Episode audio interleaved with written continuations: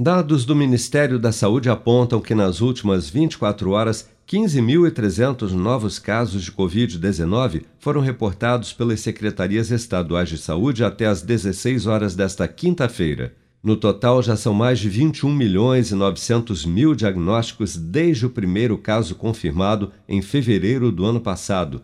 Somente de quarta para quinta-feira foram registrados mais 188 óbitos por Covid-19 elevando para 610.224 o total de mortos pela contaminação. Segundo estimativas oficiais, 183.992 pessoas, ou 0,8% do total de casos confirmados, seguem internadas ou em acompanhamento pelos órgãos de saúde em todo o país.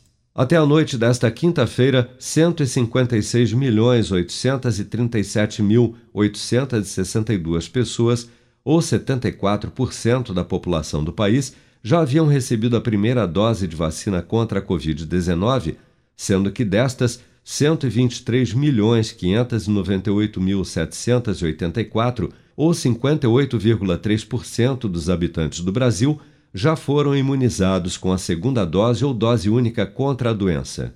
A farmacêutica chinesa Sinovac Biotech e o Instituto Butantan parceiro do laboratório no Brasil, anunciaram na última terça-feira que um estudo com mais de 2 mil participantes na África do Sul, Chile, Malásia e Filipinas comprovou que a Coronavac se mostrou segura para aplicação em crianças e adolescentes de 3 a 17 anos.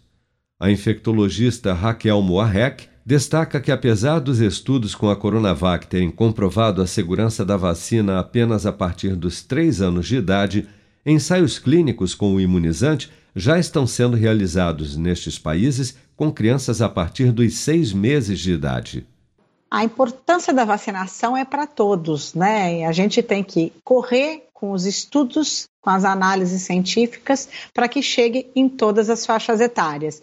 Os estudos com a Coronavac, elas são a partir de seis meses, mas com segurança atual a partir de três anos, que é o que se mostrou agora nos trabalhos.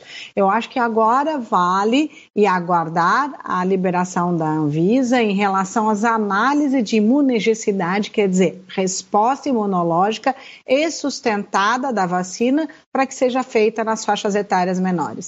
O Butantan já havia solicitado à Anvisa a autorização para uso emergencial da Coronavac em crianças e adolescentes a partir dos três anos, mas a agência rejeitou o pedido por unanimidade em agosto, alegando insuficiência de dados sobre a segurança e resposta imune da vacina para esse grupo.